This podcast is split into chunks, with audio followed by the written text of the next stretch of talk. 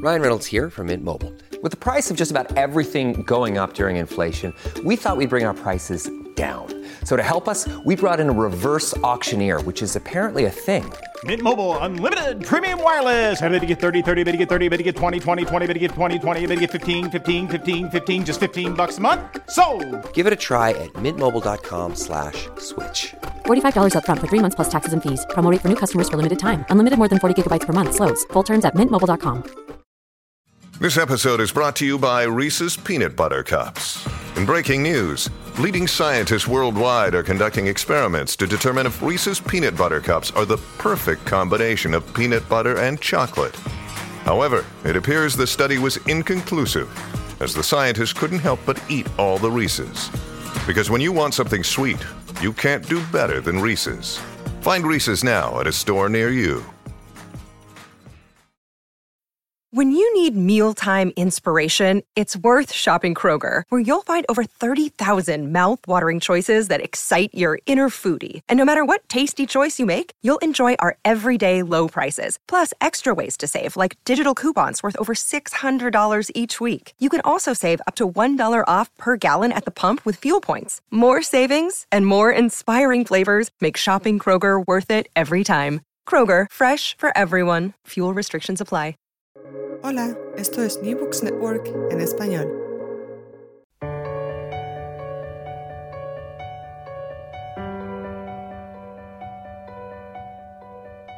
Todo comenzó ayer. Un podcast de la Asociación Española de Historia Económica.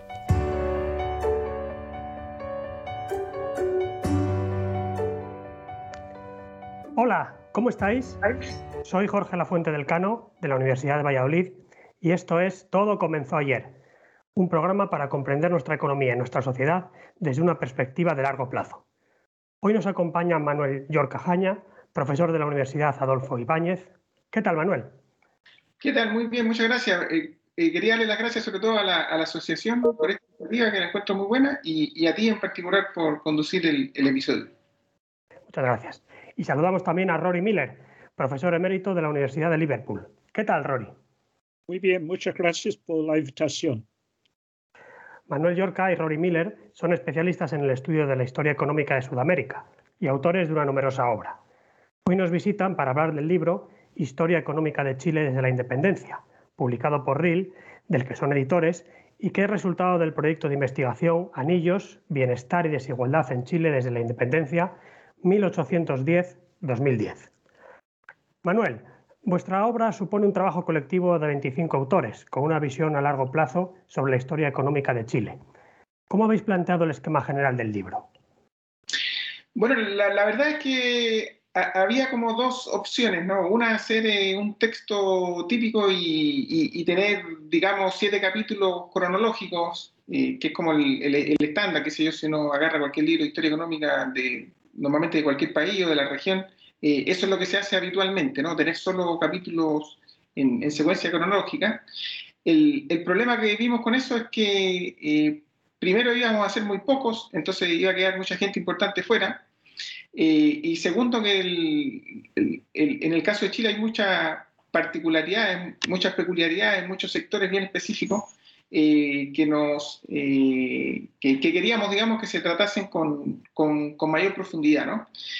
Eh, entonces, por un lado, eso, digamos, para tratar de incorporar a, al mayor número posible de colegas, eh, fue que decidimos tener una primera parte cronológica y una segunda parte eh, sectorial y, temática, ¿no? Entonces, en, la primera parte están los, primeros, los, siete periodos típicos de la historiografía económica chilena, luego vemos los sectores más importantes, que sé yo, minería, agricultura, industria, y después algunos otros temas, digamos, como precios y salarios, eh, desigualdad, que es un temazo para el, para el caso chileno, eh, economía mapuche, etcétera, etcétera.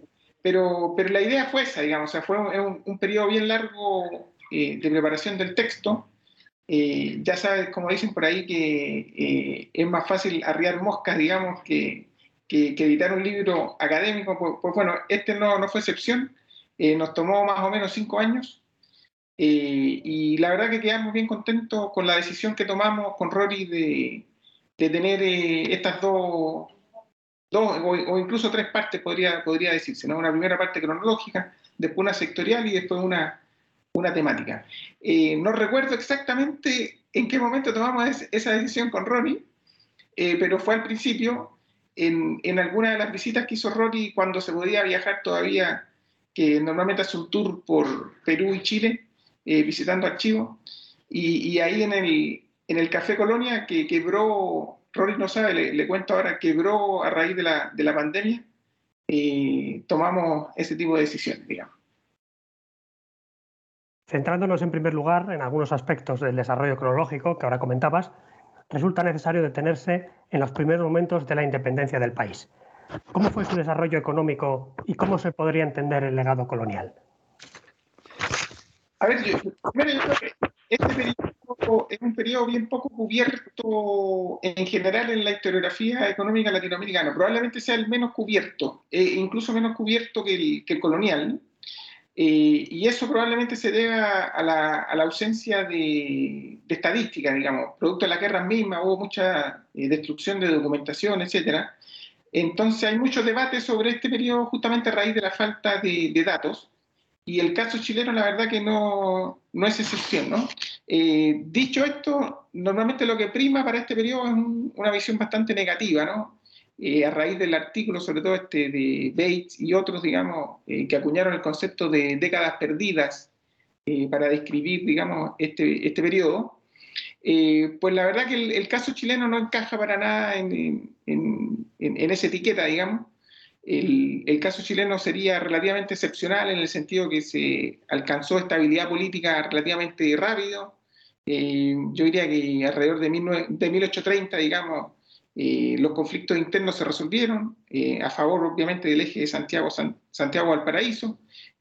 no había mayor conflicto con, con, las provincias hasta la guerra civil del 51 y 59, que tampoco fueron, fueron gran cosa. ¿no? Entonces, eso, comparado con los vecinos, en Chile primó la, la estabilidad política y eso, digamos, permitió tener un, un desarrollo económico relativamente tranquilo, eh, qué sé yo, se alcanza sanidad fiscal más o menos temprano, eh, el país aprovecha la mejora en los términos de intercambio que se producen durante este periodo, hay un buen repunte de, las exportaciones, sobre todo empujados por el sector minero, hay crecimiento poblacional, eh, hay algunas mejoras graduales en educación, eso lo hemos sabido ahora, incluso en estatura, eh, otros indicadores como estatura, digamos que eh, también se comportan relativamente bien durante este periodo. Entonces yo diría que el, balance general es que en, este periodo a Chile no le fue mal, digamos, en, en ningún caso se puede hablar de, de décadas perdidas. Eh, el, país se insertó, se reinsertó de buena manera en, la, en las dinámicas de, de, la economía internacional.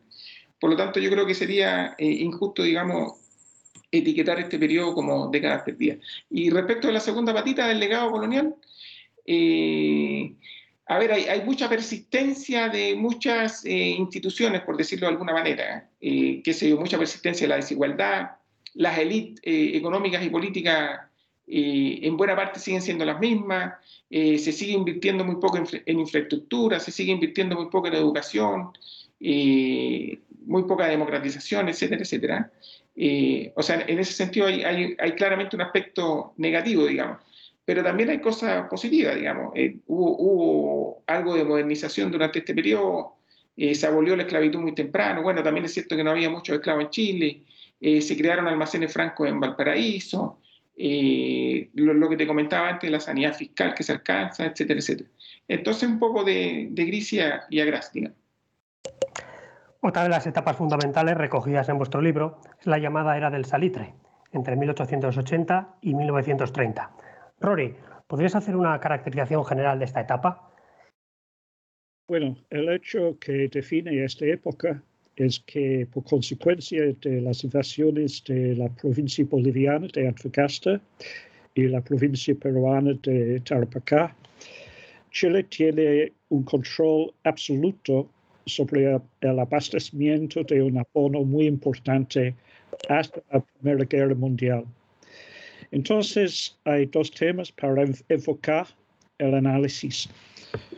Primero, cómo son los vínculos entre la industria salitrera en el norte del país y la economía nacional. Y segundo, cómo se maneja la economía para evitar lo que se llama ahora maldición de los recursos uh, naturales, o resource curse en inglés, y la enfermedad holandesa, Tush disease en inglés. Bueno, para responder al primer tema, lo importante es que entre 30 y 40% de los ingresos de la, de la industria salitrera llegan al gobierno chileno por impuestos de exportación. Y por eso el papel del Estado chileno es muy importante que en otros países latinoamericanos durante esta época. Los gastos fiscales en la educación y en las obras públicas son significativos. Y posiblemente por azar, el país puede evitar los problemas de uh, enfermedad holandesa por su política monetaria heterodoxa. Salvo tres años entre 1895 1898, no se conforma al gold standard, a una tasa de cambio fija con respecto al oro y a la libra esterlina. En efecto, hay una tendencia persistente a la inflación y a la, a la devaluación del peso chileno, que en cierta medida protege a los productores nacionales, aunque perjudica a los trabajadores asalariados. Y un tercer episodio de trascendencia y largo recorrido que me gustaría destacar es la dicotomía entre dos modelos económicos muy diferentes, el liderado por Salvador Allende y el desarrollado durante la dictadura de Pinochet. Con la perspectiva del tiempo pasado, ¿qué balance se podría hacer hoy de estas etapas? Bueno, aún después de 50 años sigue muy difícil dar una respuesta objetiva a esta pregunta. Persisten los conflictos conflictos ideológicos y los debates entre economistas. Para mí, la administración de Allende hereda una situación económica muy difícil por causa de las fuerzas y restricciones externas y la polarización política del país. Sus políticas conducen a la hiperinflación y a una fuerte, fuerte caída de inversiones y el Estado no tiene los recursos para enfrentar estos problemas. En el caso de la dictadura, hasta mediados de los años 80, sus logros para mí parecen muy limitados con la ex excepción de una cosa importante, el fin de la inflación, que había sido un rasgo central de la historia chilena durante todo el siglo desde 1878.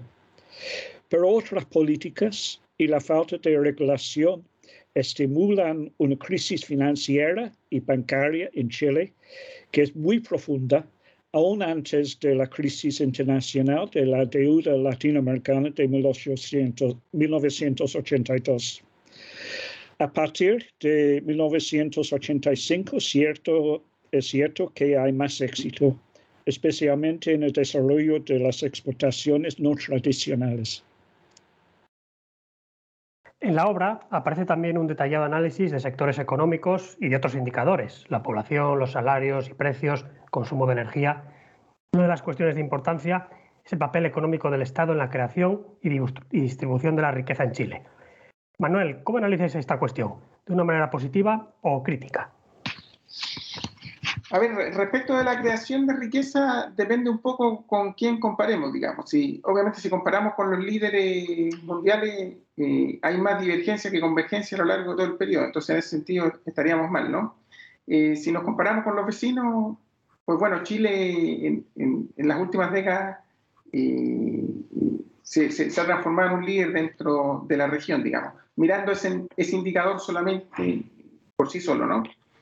Eh, respecto de lo segundo, eh, yo creo que la, la, la, evaluación es muy crítica, digamos, muy crítica respecto de lo que ha hecho los gobiernos en general, en, la mayoría del periodo, salvo desde fines de los años 30 hasta inicio de los 70, digamos, eh, sobre todo en, distribución de la, riqueza, ¿no? O sea, eh, persisten a lo largo de, de prácticamente todo el periodo mucha desigualdad, no solo en distribución del ingreso, sino también en acceso a salud, acceso a educación, eh, una persistencia tremenda de la informalidad en, el empleo, en la economía.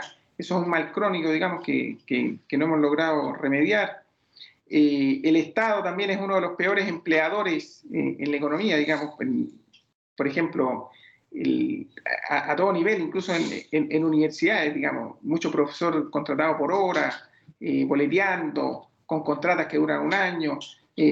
entonces, tremenda deuda, digamos, en términos de, formalidad en el empleo, eh, un sistema tributario que es insuficiente para financiar eh, un mayor gasto social, que además es tremendamente regresivo, eh, tremenda dependencia del impuesto al valor agregado como fuente principal de financiamiento ahora y antiguamente del, comercio exterior, digamos, en, en, unas economías, digamos, que tenían una estructura exportadora altamente concentrada en dos, tres recursos eh, naturales. Entonces, es tremendamente crítico y, otro aspecto crítico, digamos, que, también tiene que ver con, desigualdad es el tema del, excesivo capitalismo en, Santiago, en Santiago sobre todo, digamos.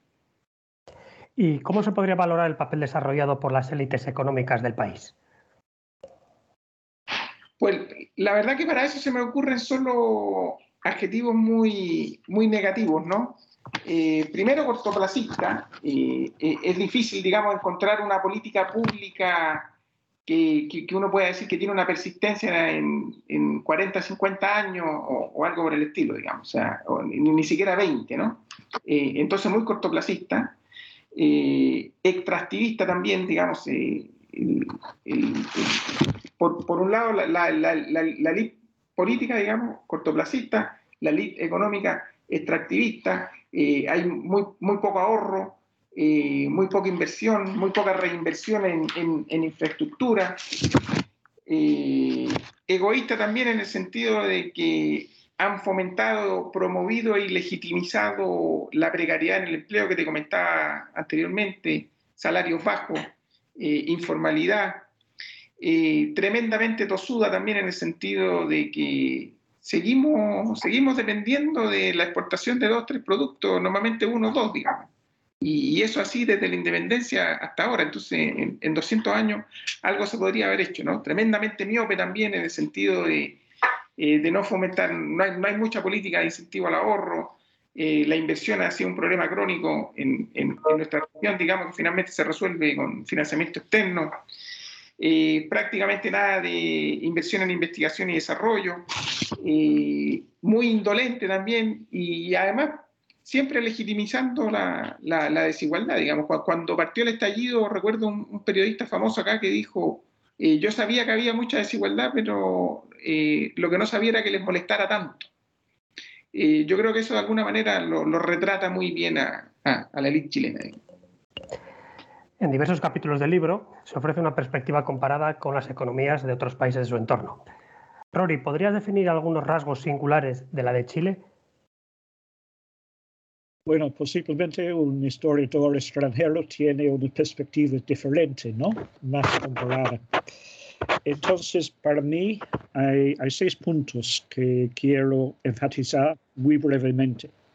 Primero, la dependencia, dependencia de Chile eh, de recursos naturales, especialmente la minería. Y el problema es cómo maximizar su posición dentro de los mercados mundiales, especialmente si se necesitan inversiones o tecnologías extranjeras. Segundo, Chile mantiene su crédito y su reputación internacional durante largos periodos en contraste con otros países latinoamericanos. Tercero, el rol que juega el Estado. Tiene más recursos fiscales que en otros países durante mucho tiempo.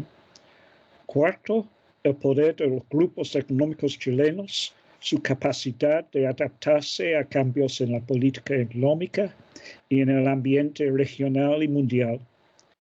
Quinto, el latifundismo, en contraste con otros países, históricamente, Chile no tenía una población de campesinos ni de agricultores medianos independientes. Esta es una diferencia, por ejemplo, con Colombia o con el Perú. Y finalmente, como ya lo he dicho, la inflación persistente durante más de un siglo. Es interesante que para los economistas de los años 60, el ejemplo de Chile es el mejor laboratorio para estudiar la inflación. Una de las cuestiones centrales en el debate político reciente de Chile, lo mencionaba antes Manuel, ha sido la desigualdad y la distribución de los ingresos.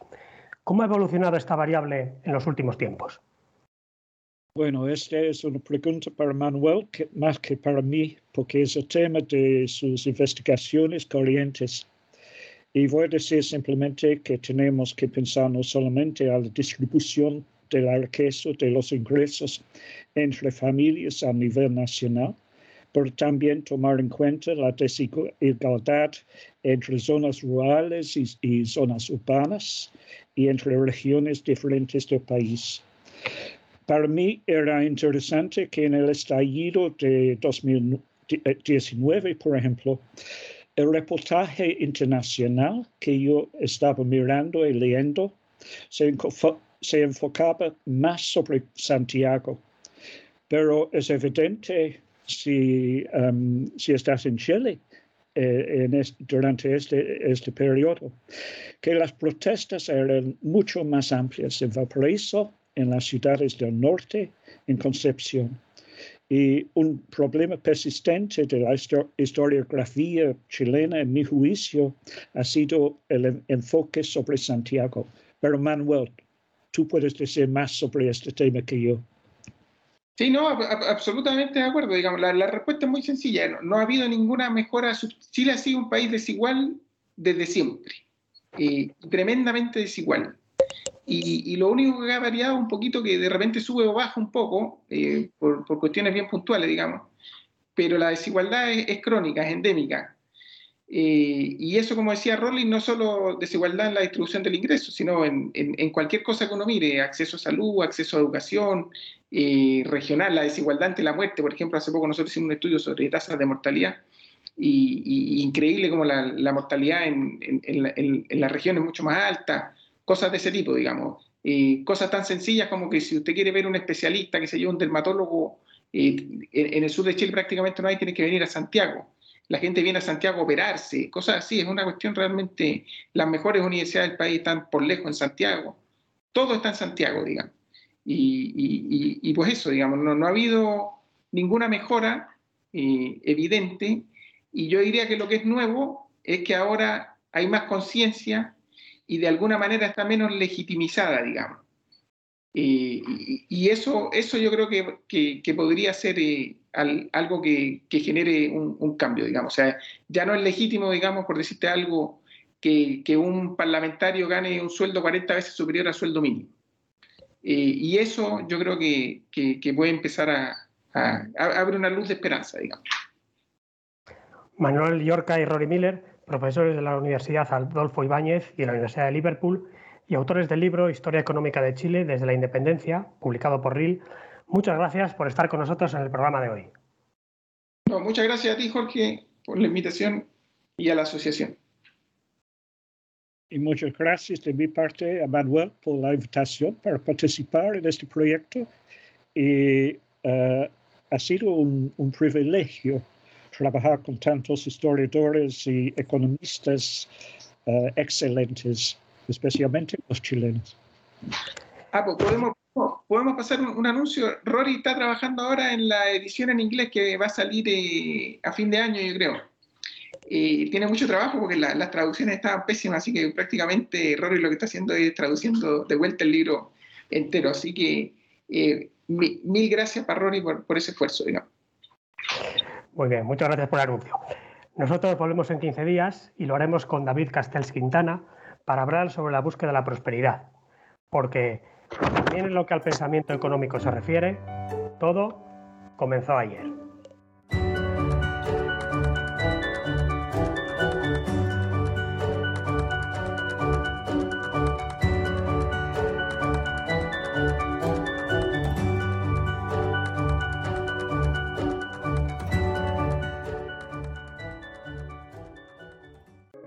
Gracias por escuchar New Books Network en español.